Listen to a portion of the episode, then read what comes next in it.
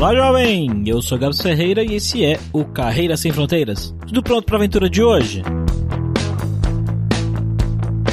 Depois de um tempo de carreira, o Rafael percebeu que aquele não era exatamente o tipo de trabalho que ele queria fazer. Ele queria fazer alguma coisa que realmente impactasse e mudasse o mundo das coisas que ele acreditava. Ele conseguiu um emprego diferente para trabalhar na Colômbia, na cidade de Medellín, que você provavelmente já ouviu falar por causa de séries e filmes relacionadas a narcotráfico e histórias do tipo. Eu confesso que eu também. Mas o Rafael conta pra gente que a Medellín de hoje é bem diferente, apesar de ser muito parecida com Brasil, São Paulo, é uma cidade vibrante que tem muitas oportunidades e não é tão cara de se viver. Vamos lá então ver o que ele tem de legal para contar pra gente.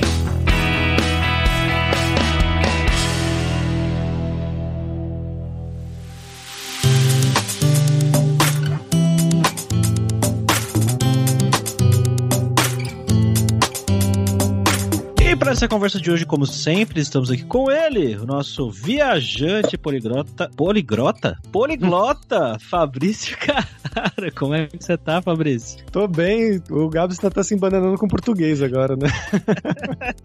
Acontece comigo também o tempo inteiro. Bem, hoje a gente tá indo novamente, Gabs, pra um país que a gente nunca foi, pra América Latina, né? A gente vai lá pra Colômbia hoje falar com o Rafael. Como é que você tá, Rafael? Opa, tô ótimo. Prazer estar aqui com vocês, falar um pouco da minha experiência. Então bora lá para esse papo.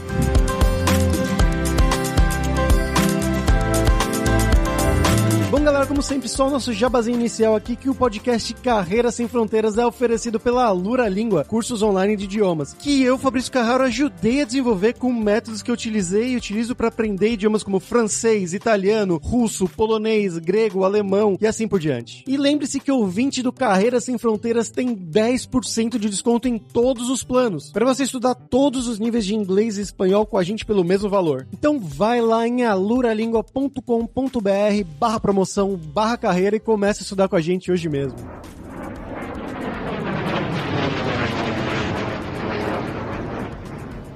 Bom, então, Rafael, a primeira pergunta, como sempre, eu quero conhecer um pouco mais sobre você. Conta de onde que você é do Brasil, o que, que você estudou, o que, que você fez na sua carreira e como é que você foi parar na Colômbia, cara? Eu sou de Franca, no interior de São Paulo. Eu saí de lá para fazer economia no Unicamp, me formei e fui para uma carreira bem tradicional, assim, do mundo corporativo, né? Eu fui trabalhar em consultoria estratégica. Eu trabalhei por cinco anos ao todo. Entrei no estágio e passei cinco anos lá. A história de como eu acabei na Colômbia tem muito a ver com a minha carreira e muito muito a ver com as minhas decisões de carreira, porque foi isso que me levou à organização que eu trabalho hoje e isso me levou a trabalhar na Colômbia. Ao longo desses cinco anos em que eu trabalhei em consultoria estratégica em São Paulo, eu fui percebendo algumas coisas assim sobre carreira, sobre o que eu queria fazer e sobre como eu pensava na forma com que as pessoas usam a carreira delas. Né? Eu vi ali em consultoria e no meu entorno pessoas que eram muito, muito boas intelectualmente, que tinham um talento incrível, que tinham uma capacidade incrível de resolver problemas, mas que estavam totalmente focadas em resolver problemas de empresas privadas, tinham um faturamento por vezes de bilhões e, e que tinham toda a condição de contratar esse tipo de serviço, né, que é um serviço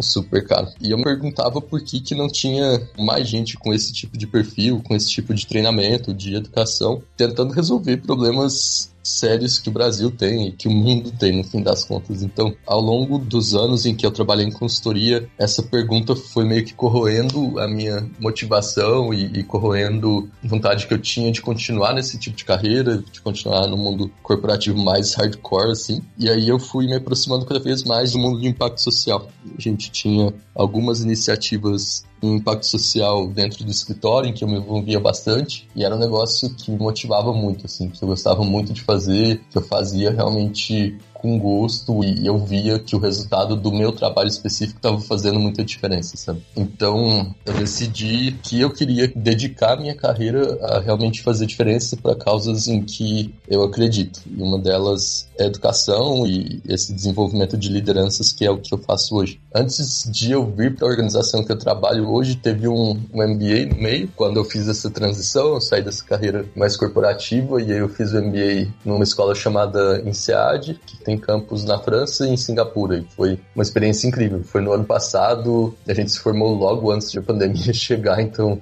a gente teve muita sorte. Eu viajei para 20 países ano passado. E aí acho que essa experiência do MBA também de, despertou essa vontade de ter uma carreira internacional. A carreira internacional aliada a esse interesse por educação, esse interesse por liderança e esse interesse por dedicar minha carreira a impacto social acabou me levando para a organização em que eu trabalho hoje, que se chama LALA, Latin American Leadership Academy, em que a gente basicamente encontra e desenvolve jovens que têm muito potencial de liderança da América Latina toda. Mas como é que foi o processo de você ser contratado? Você começou a buscar as vagas, de fazer a entrevista, como é que foi isso? O processo foi mais por networking, assim, do que um processo longo de fazer entrevista, de participar de vários processos diferentes e tal. O tipo de coisa que eu queria fazer era bastante específico, assim, e não tem tantas organizações que estão nesse meio. Eu tive dois colegas do MBA que trabalharam nessa organização em que eu tô hoje no ano passado, e através deles eu fiz esse contato, e aí entrevistei já direto com o time todo. É um time super pequeno, então é, eu conversei com praticamente todo mundo durante o processo. Então não foi um processo extensivo de, sabe, de, de ir no site buscar vagas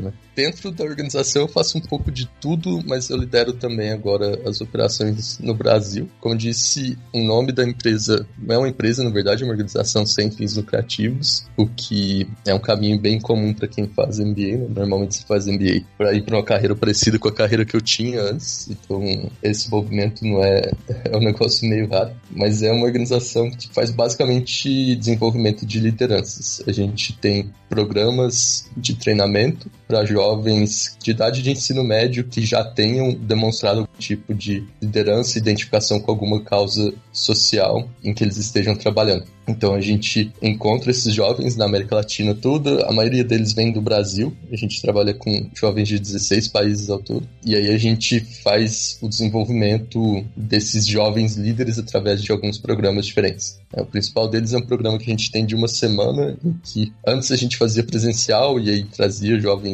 da América Latina toda para uma cidade para fazer esse programa presencial. Agora é tudo virtual, mas está funcionando muito bem também. E aí dentro dessa organização trabalha em iniciativas estratégicas, que significa fazer um pouco de tudo. Então eu faço desde recrutamento de novas pessoas até fundraising, tem algumas coisas em operações. É um time pequeno, então todo mundo faz um pouco de tudo. E agora recentemente a gente abriu organização sem fins lucrativos aqui no Brasil, e aí agora o meu mandato é desenvolver esse mercado no Brasil para a gente começar a principalmente trazer mais diversidade para os nossos programas. Como é que foi o processo de mudança para a Colômbia? Você já conhecia a Colômbia antes? Você foi sem conhecer? Como é que foi esse processo? Sem conhecer, eu fui sem conhecer, não conhecia a Colômbia antes. Queria muito visitar, mas eu nunca tinha conseguido antes, e eu queria muito ir para Medellín, porque Medellín é uma cidade que se transformou muito recentemente, né? Tem toda a fama da época do cartel e essa fama de, de, ter sido a cidade mais violenta do mundo por um bom tempo, mas é uma cidade que se transformou e que hoje é um polo dentro da Colômbia, que é um país que está crescendo muito rápido também. Então, dentro da América Latina, talvez hoje seja o país mais interessante para se trabalhar. Então, eu já queria ir para lá. E Medellín é uma cidade incrível, também tem muita coisa legal para fazer, mas eu não conhecia. Eu fui para lá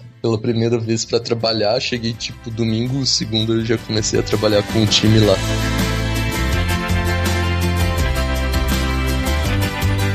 Como que é a Colômbia, cara? A gente fala, né, América Latina, a gente imagina coisas parecidas com o Brasil no geral, né? Pelo menos para quem já viajou um pouco na América Latina, que não é o meu caso, mas é o caso do Gabs, de outros amigos meus. Como é que é isso? Como é que é morar em Medellín? É, não é tão diferente do Brasil, não. Tem muita coisa que você vê que é comum a grandes cidades da América Latina, assim, que é esse mix de ter bairros super desenvolvidos, com um monte de recursos, um monte de supermercado e blá blá blá, e ter pertinho bairros muito pobres, com pouca infraestrutura e tudo mais, que é uma coisa que você vai encontrar em São Paulo, Rio, Belo Horizonte, Buenos Aires. Medellín é uma cidade bastante turística também, então é uma cidade que tem um pouco desse mix, você tem a área mais turística em que você tem os restaurantes legais, tem os bares legais, tem muita coisa acontecendo. Pré-pandemia, né? Era uma cidade super agitada, a vida noturna muito, muito forte. E tem uma área mais tradicional, assim, mais pro centro, que tem mais arte e é um pouco mais tranquila. E ao mesmo tempo que tem também as comunas, que são uma coisa muito importante para a cidade. São comunidades que estão em alguns dos morros de Medellín. Medellín é uma cidade super montanhosa, cheia de altos e baixos, é difícil andar lá. E tem essas grandes comunidades chamadas comunas nos morros de Medellín também. Então a cidade tem muitos elementos diferentes dentro da cidade. Sabe? É, essas comunas são basicamente equivalentes às nossas favelas, assim? Ou é diferente, você acha? São bem parecidas, assim. Algumas são desenvolvidas, tem uma comuna bem famosa lá, a Comuna 13, que foi uma comuna em que a própria comunidade tentou, de certa forma, livrar a comunidade de narcotráfico claro que tem um pouco ainda, mas a comunidade virou um ponto turístico da cidade, em que tem muita arte, tem muito grafite, tem umas coisas super interessantes acontecendo lá,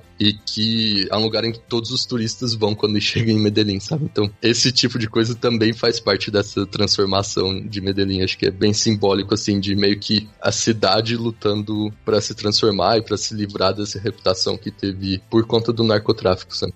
Como é que foi o início, cara? Pelo que você falou, você chegou, já foi trabalhar no outro dia, você ficou num hotel, o pessoal arranjou um lugar para você morar. Como é que foi esse processo de arranjar casa e tudo mais? Eu fui morar com pessoas do trabalho mesmo. Uma coisa sobre Colômbia, mas acho que vale para América Latina no geral, é que como estrangeiro é difícil alugar alguma coisa formalmente, assim, né? Você tem que às vezes nem o passaporte funciona para fazer um contrato, e tal. Você tem que ter visto, tem que ter um registro local para conseguir fazer um contrato a solução acaba sendo ou Airbnb ou dividir apartamento com alguém que já tenha passado por esse processo, que foi o meu caso. Então, eu fui morar com mais duas pessoas do time que já estavam estabelecidas lá, uma delas há mais tempo que já tinha toda essa documentação. Isso é uma coisinha chata da Colômbia. Acho que esse ano foi um pouco mais difícil, mas conseguir o visto lá foi um processo bem lento. Não foi super difícil por causa do Mercosul, mas foi um processo lento, assim.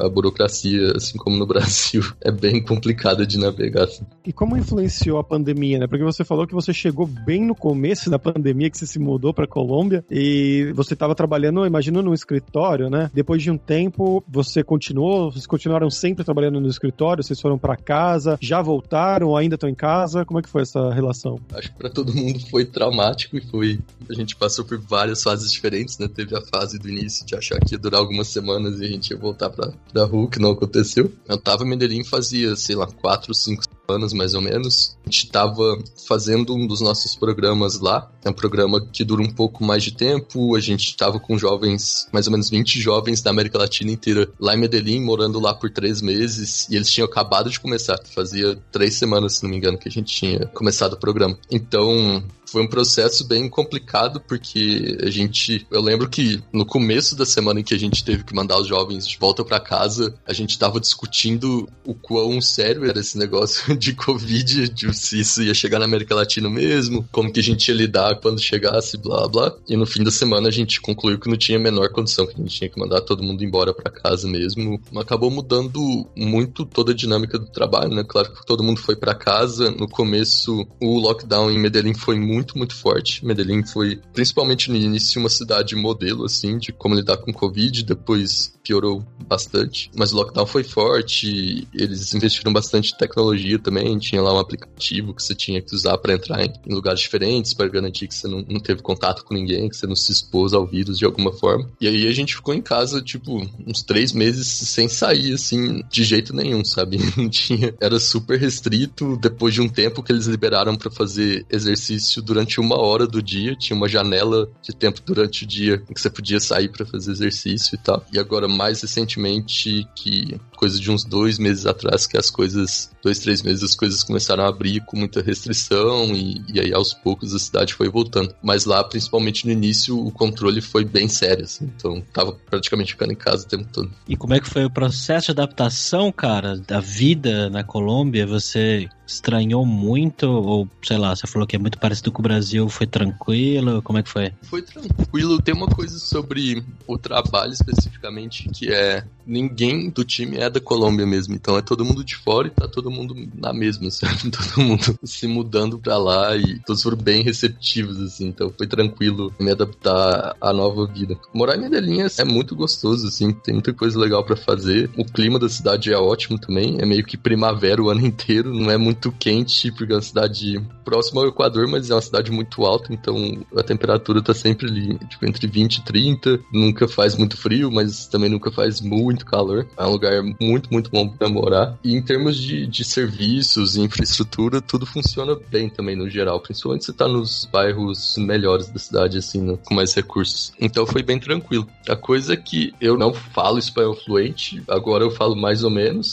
eu fui para lá sem falar espanhol tão bem, porque o time todo trabalha inglês, sendo um time muito internacional, e eu não pratiquei tanto assim. Então acho que poderia ter aproveitado mais se meu espanhol tivesse um pouquinho melhor, porque pouca gente fala inglês lá, e ninguém fala português também, né? Então é só na base do, do portunhol. e dá para se virar no portunhol, você achou? Porque dizem que o espanhol da Colômbia é o mais puro, assim, vamos dizer, é o mais fácil de ser compreendido, porque eles falam tudo, as palavras muito abertas, muito calmamente, não é coisa como a Argentina, com aquele xixi e uhum. como a Espanha, assim. O que, que você achou disso? É, dizem que é o mais claro, dentro da América Latina principalmente, o mais fácil de entender. Realmente dá para entender bem, assim. Eu tinha trabalhado com alguns colombianos e com alguns outros latino-americanos. Eu lembro que com os chilenos eu não conseguia entender nada do que eles falavam, porque com os colombianos era mais claro, assim. Então foi entender tranquilo e aí falar que é sempre mais difícil, porque você fica caçando as palavras, principalmente se você tá prestando muita atenção no portunhol, você quer falar direito e aí você fica buscando as palavras palavras no meio das frases, sabe? Então, às vezes você tem que simplesmente aceitar o portunhol e falar do jeito que vem mesmo, porque no geral dá para passar a mensagem, então isso que importa. E você comentou aí, né, que Medellín e várias partes da Colômbia tem esse estigma do narcotráfico e tal. Você sentiu alguma coisa? Você vê algum resquício disso no dia a dia da cidade ou é uma coisa que não, você não tem contato, você não sente nada? Como é que é? Ainda existe narcotráfico tráfico na Colômbia, principalmente na noite de Medellín, tem muita cocaína, ainda tem muito consumo de droga, mas não é nem de longe o que era antes, sabe? Realmente é a cidade mais violenta do mundo, a cidade vive com esse estigma e não tenta esquecer essa história, sabe? Eles realmente enfrentam isso, então não, não existe tanta violência quanto antes não existe essa organização tão grande que tinha antes em torno dos cartéis e o poder tão grande que os cartéis tinham na cidade, no país como um todo, mas ainda tem um pouco, sim. Tipo, não adianta falar que acabou, porque isso é difícil de enfrentar, né? E é um problema bastante complexo. Ainda tem um pouco, mas não é um negócio que, sinceramente, seja pior do que outras cidades da América Latina, assim, pensando no, em São Paulo e comparando São Paulo, que é a cidade que eu morei por mais tempo com Medellín, não é, não é um negócio tão diferente, né? Американская фирма Transceptor Technology приступила к производству компьютеров «Персональный спутник». Vamos agora para o nosso momento viajante poliglota com Fabrício Carraro, que nunca foi para Colômbia, nem para Medellín, nem nenhum lugar da América Latina. É, é triste, é triste. Mas tem bastante coisas para falar sobre a Colômbia, Gás, porque surpreendentemente a gente tem algum contato com várias coisas da Colômbia, né? Eu vou ficar hoje aqui com duas dicas culturais que são muito, muito famosas já, acho que nem precisariam ser citadas, mas como é a nossa primeira vez na Colômbia, vamos citá-las. Que a primeira, vocês estavam falando aí sobre cartéis, sobre tráfico de drogas e tudo mais, é a série Narcos da Netflix. Para quem ainda não assistiu, né? A série já é um pouco antiga, deve ter, não sei, uns sete anos, seis anos, alguma coisa assim, talvez, ou menos, não sei. Enfim, Sim. é uma série muito boa, na verdade, porque começou com a, o Wagner Moura, né? Ele faz o Pablo Escobar, que era esse cara que basicamente ele era um pequeno traficante que começou a entrar no mundo das drogas. Ele se tornou praticamente o dono da Colômbia, o dono pelo menos da região aí onde fica Medellín, com o cartel de Medellín, que ele pagava juiz, pagava polícia, a polícia estava na mão dele, matava pessoas, né, cometeu atentados terroristas. Depois ele foi eleito deputado, queria ser presidente, mas aí pegaram ele por causa das atividades ilegais e tudo mais, junto com a ajuda dos Estados Unidos, né, Colômbia junto com a ajuda dos Estados Unidos, nessa época aí que o Rafael estava citando, que foi uma época muito realmente turbulenta. Medellín era uma das cidades mais perigosas do mundo, exatamente por isso. O tráfico mandava na cidade e cometia atentados contra quem tentava ir contra o tráfico, então era uma coisa bem pesada mesmo, e isso é bem mostrado na série. Claro, tem a parte mais romantizada, afinal é uma série americana da Netflix e tudo mais, mas eu recomendo muito as duas primeiras temporadas que foram as que eu assisti, que são exatamente sobre o cartel de Medellín e o Pablo Escobar, são muito boas. E a outra dica é sobre um dos autores mais famosos do mundo, da história, que é o colombiano Gabriel Garcia Marques, que ele ganhou inclusive o Prêmio Nobel de Literatura pelo livro dele Cien Años de Soledad, em português ficou 100 anos de solidão, que é um livro famosíssimo ali. Ele é um dos principais expoentes desse estilo de escrita chamado realismo mágico e tem também romance histórico, né? Então, uma dica aí para quem não leu 100 anos de solidão, muito muito bom. Coincidentemente, eu tô lendo esse livro agora. É bem legal mesmo. Tá gostando? Tô, tô, é bem legal. Falam que é o segundo livro mais famoso, assim, mais representativo de toda a literatura espanhola. O primeiro sendo Don Quixote e o segundo, Cem Anos de Solidão.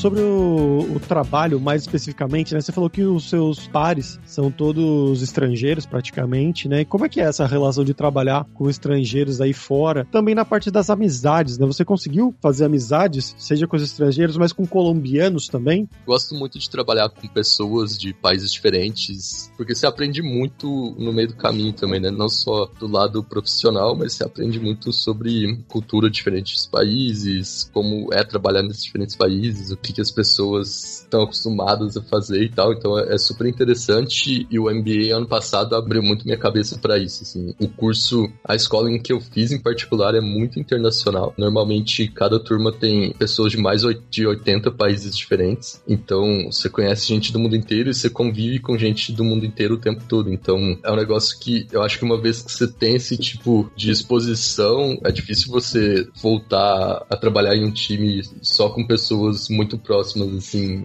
culturalmente do que você tem, sabe? É, desperta uma curiosidade que você sempre quer satisfazer e quer aprender mais. Então, acho que ter essa experiência de trabalhar com gente de fora, assim, de vários lugares diferentes é muito interessante, se aprende muito o tempo todo. E conhecer gente da Colômbia, tem algumas pessoas mais próximas do time, assim, que a gente foi conhecendo. Eu não conheci muita gente porque não deu tempo mesmo, né? antes de tudo fechar, tava lá há pouco tempo e eu tava de mudança, me adaptando à cidade. Alguns amigos de fora vieram visitar também e tal. Então, eu acabei não conhecendo muita gente da Colômbia, mas toda vez que você vai num café, você vai num bar, alguma coisa assim, é todo mundo muito, muito aberto, muito receptivo. Né? A galera é super, super gente boa. Eu já tinha alguns amigos colombianos que estão trabalhando em Bogotá, que eu tinha conhecido em São Paulo. Passei um, um tempinho com eles lá antes da pandemia e tudo, e foi ótimo. É um povo, povo muito gente boa, como os brasileiros questão da comida, cara. Como é a comida colombiana no dia a dia? Se adaptou bem ou teve dificuldades? Gosto muito de comida no geral.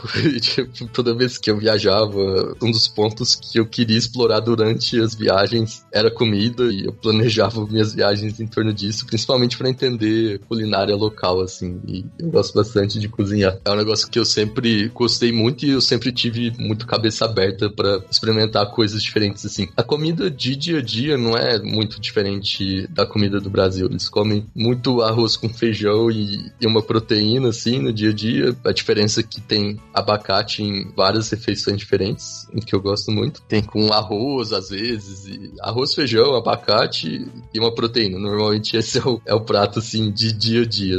A comida típica da região de Medellín é um pouco mais pesada, a comida paisa. Tem um negócio chamado bandeja paisa, que é tipo um, um bandejão mesmo, assim, com tudo que você imagina, principalmente de carne. É arroz, feijão, banana, abacate, ovo, arepa sopa, que é um, negócio super típico da Colômbia e que eu comia todos os dias no café da manhã também, é muito bom. E aí tem linguiça, tem aquela linguiça de sangue, tem carne moída, tem o chicharrón, que é o nosso torresmo aqui, é aquela pele com a gordura de frango frito. É um negócio pesado, assim, a, a comida mais típica Caramba, é... da região é, de Medellín. É o que tinha na geladeira, basicamente. Basicamente, é um pouco de tudo, assim. É legal. Essa arepa aí é bem boa, na verdade. Já comi algumas vezes aqui na Espanha. Bom, é basicamente uma massa feita de milho, né? Ela é um pouco doce. É, é uma massa, tem diferentes tipos. A mais comum é de milho mesmo, tem uma de mandioca, tem algumas coisas diferentes assim. É um negócio bastante simples, é praticamente farinha com água que você faz na frigideira ou assado ou frito. E aí que sempre acompanha alguma coisa, né? Não é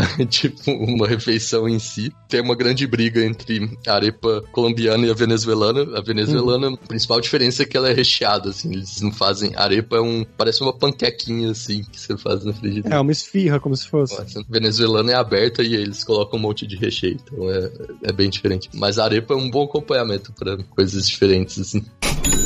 E agora vamos falar sobre dinheiro, cara. Eu queria que você contasse pra gente como que é a relação da grana, né? Custo de vida que você tem aí na Colômbia, comparado com o que você tinha aqui no Brasil. O que, é caro na Colômbia? O que é barato? Conta pra gente. Essa é uma boa pergunta, porque uma das vantagens de Medellín, Medellín tem muito expat, tem muita gente que trabalha, tem um tipo de trabalho mais flexível, que pode trabalhar remoto, que mora lá porque a cidade é muito barata, no geral, assim, o custo de vida comparado com outras grandes cidades da América Latina, Bogotá, inclusive, é bem mais baixo. Claro que depende do lugar da cidade em que você vive, né? Se você vive em Poblado, que é a região mais rica da cidade, em que tem todos os bares legais, restaurantes legais e tal, vai ser mais caro e o aluguel não é tão mais barato que São Paulo. Mas você vive em regiões mais afastadas dessa área, mais residenciais, que também são muito boas, o custo de vida fica bem baixo. Essa é uma vantagem que várias pessoas exploram. Tem muita gente de fora trabalhando em Medellín. Você vai nesses cafés em poblado, às vezes você ouve mais inglês do que espanhol. Tem muito, principalmente americano, trabalhando lá. Que, cara, se você ganha em dólar e vive lá em pesos, você tá tranquilo, assim. É um custo de vida muito acessível para quem tem um trabalho que pague bem, assim. E comparado com São Paulo, que era onde eu morava, o custo de vida, sei lá, acho que eu não. Eu esqueci o número, mas era uma coisa tipo 50% mais barato. Realmente é, é um lugar bem Caramba. mais barato para se viver. Se for para Bogotá, vai ser parecido. Não é uma, uma cidade muito barata, mas Medellín é, é bem acessível. Para quem ficou curioso aí com o seu trabalho, que de repente tem interesse de fazer um trabalho parecido com o que você faz, como é que funciona para trabalhar aí onde você trabalha? Que dicas você dá para essa galera? É um mercado que não é tão desenvolvido assim e que tem muitas oportunidades, sabe? Acho que falta, principalmente nesse mundo de impacto social, falta incentivos para atrair pessoas para fazer esse tipo de trabalho. Então, ainda tem muito espaço e tem muita oportunidade para se desenvolver. O caminho que eu encontrei foi realmente conversar com pessoas que estavam trabalhando nesse meio no Brasil, entender, por exemplo, quais eram as grandes ONGs de educação, o que estava acontecendo nesse mundo e conversar com as pessoas que estavam fazendo esse tipo de trabalho e cavando oportunidades, porque não é um negócio muito convencional, sabe? Não é um negócio que você vai achar um site com todas as vagas nesse tipo de trabalho mais focado em impacto. Então, ainda é um negócio muito meio que em desenvolvimento. O melhor a se fazer, eu acho, é conversar com gente que tá nesse meio e também entender o que tipo de causa, que tipo de trabalho realmente te motiva, porque é um trabalho que vem com alguns sacrifícios, principalmente o financeiro. Então, tem que ser algo que realmente vale a pena para você, sabe? Ou seja, adicionem o Rafael no LinkedIn aí e falem diretamente com ele. Exato. É, acho que isso provavelmente é a forma mais fácil. Vai procurando gente que trabalha nessas organizações que você acha interessante e vai conversando. Muitas vezes não tem tipo, uma vaga aberta necessariamente, mas à medida que você vai conversando com as pessoas, vão surgindo oportunidades. A gente trabalha muito com voluntários, com estagiários e tal. Então a gente vai encontrando essas oportunidades de trazer mais gente pro movimento, trazer mais gente para trabalhar com a gente no dia a dia, assim. O LinkedIn do Rafael vai estar lá no carreirasemfronteiras.com.br na descrição desse episódio. E Rafael, agora é hora do perrengue. E a gente pergunta pros nossos convidados, a gente pede pra eles contarem histórias engraçadas, gafes, micos, coisas que têm acontecido nesse tempo seu lá na Colômbia. Não tive tanto tempo na rua, assim, pra cometer gafes, mas eu sempre cometo muitas. Todas as coisas do dia a dia. Claro que o portunhol sempre atrapalha, né? Ou nesse caso ajuda a criar esse tipo de gafe. Um exemplo é uma vez que eu pedi, pedi comida em casa, e aí eu tinha pedido uma coca também. Aí eu perguntei. Pedir coca na Colômbia é complicado. Exato. Exato. E, eu esqueci, eu esqueci desse ponto. Aqui a gente chama de coca, mas coca lá é outra coisa. E aí eu mandei naquele portunhol, né? Tipo, e não chegou essa Coca-Cola junto com a comida. Eu perguntei se havia, havia uma coca no. Aí o cara ficou tipo. Como assim, cara? Aí eu me liguei na. Ah, tipo, na gaseosa, não sei o que. Aí sim a gente entendeu o que tava acontecendo. As gafes são mais de dia a dia, assim. Toda vez que os porteiros puxam um papo comigo, eu preciso perguntar 50 vezes que o porteiro falou para entender o que tá acontecendo. Já me confundi várias vezes com pedido de comida, pedido de, de supermercado e tal. Nossa, aí você falar uma coca justo na Colômbia, né? Tipo, parece que você tá fazendo piada, zoando os caras. Nossa, eu vou ficar com medo quando eu for pra Colômbia agora, pensando nisso.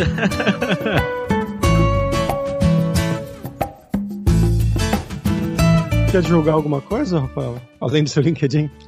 Bom, procurem lá meu LinkedIn, lá vocês vão encontrar mais sobre a Lala. A gente está sempre buscando organizações com que a gente possa fazer algum tipo de parceria, principalmente para nos ajudar a encontrar esses jovens em qualquer lugar da América Latina. Né? Talento não tem lugar para nascer e o grande problema é que a gente não tem mecanismos mais sistemáticos para encontrar talento em lugares diferentes, principalmente em lugares mais vulneráveis. Então, se vocês conhecem algum tipo de organização, que possa nos ajudar a encontrar esses jovens líderes, principalmente em lugares mais vulneráveis, a gente está sempre aberto para esse tipo de conversa, porque é uma parte muito importante do trabalho que a gente faz, mas é, a nossa missão mesmo. Então, é algo que realmente faz diferença e, e é um público que a gente está tentando buscar cada vez mais para os nossos programas.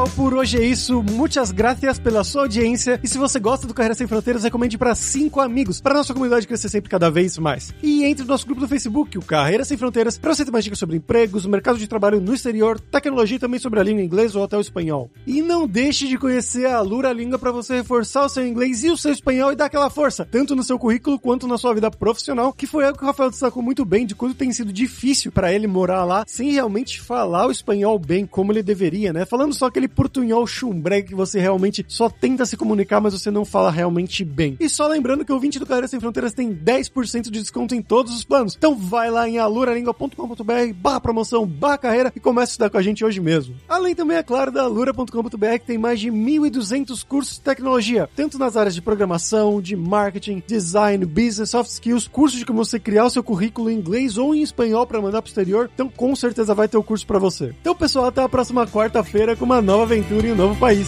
Tchau, tchau.